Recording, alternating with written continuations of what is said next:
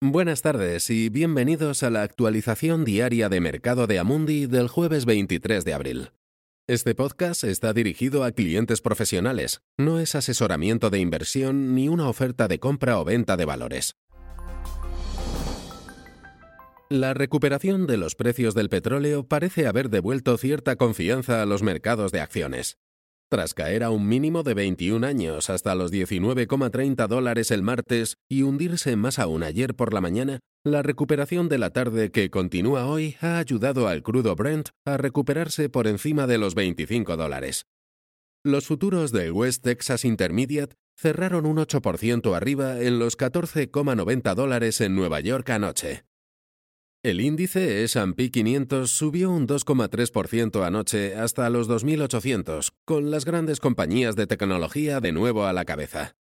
Pocos cambios en los mercados asiáticos y europeos hoy, así como para los futuros americanos. Sin embargo, las últimas lecturas del índice PMI de gestores de compras de hoy suponen un sombrío recordatorio del coste económico de la pandemia.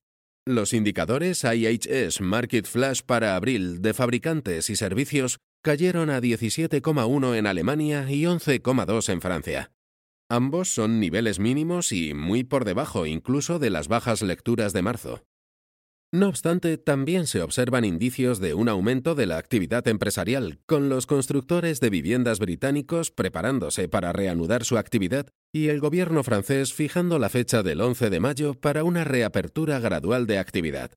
En este contexto, los líderes de la Unión Europea se reúnen hoy para celebrar una de las cumbres más cruciales del bloque, la esperanza es salvar las distancias entre los Estados miembros del norte y del sur para que se pueda acordar una respuesta fiscal conjunta a la pandemia.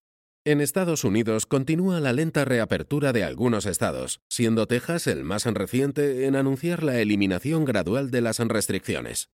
Estas decisiones, todas en estados gobernados por los republicanos, han sido bien recibidas por el presidente Trump, pero reciben muchas críticas de expertos en salud y muchos ciudadanos que temen que estas decisiones se tomen demasiado rápido mientras el mundo intenta combatir la propagación del coronavirus.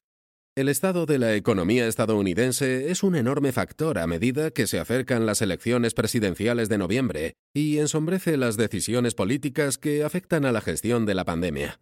Esto añade más incertidumbre no deseada a los mercados financieros globales, otra razón para permanecer prudente y mantener la calma ante la turbulencia actual. Gracias por escuchar la actualización diaria del mercado de Amundi. Volvemos mañana. Este material está dirigido únicamente a inversores profesionales, incluidos los intermediarios financieros. No está destinado al público en general.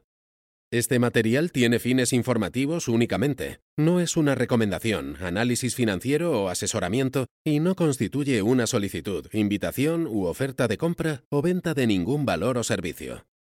Documento publicado por Amundi, y salvo que se indique lo contrario, son opiniones de Amundi en la fecha de publicación.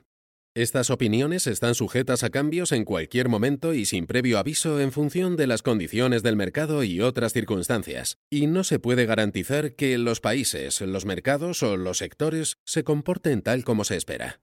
Amundi no acepta ninguna responsabilidad, ya sea directa o indirecta, que pueda surgir del uso de la información contenida en este material.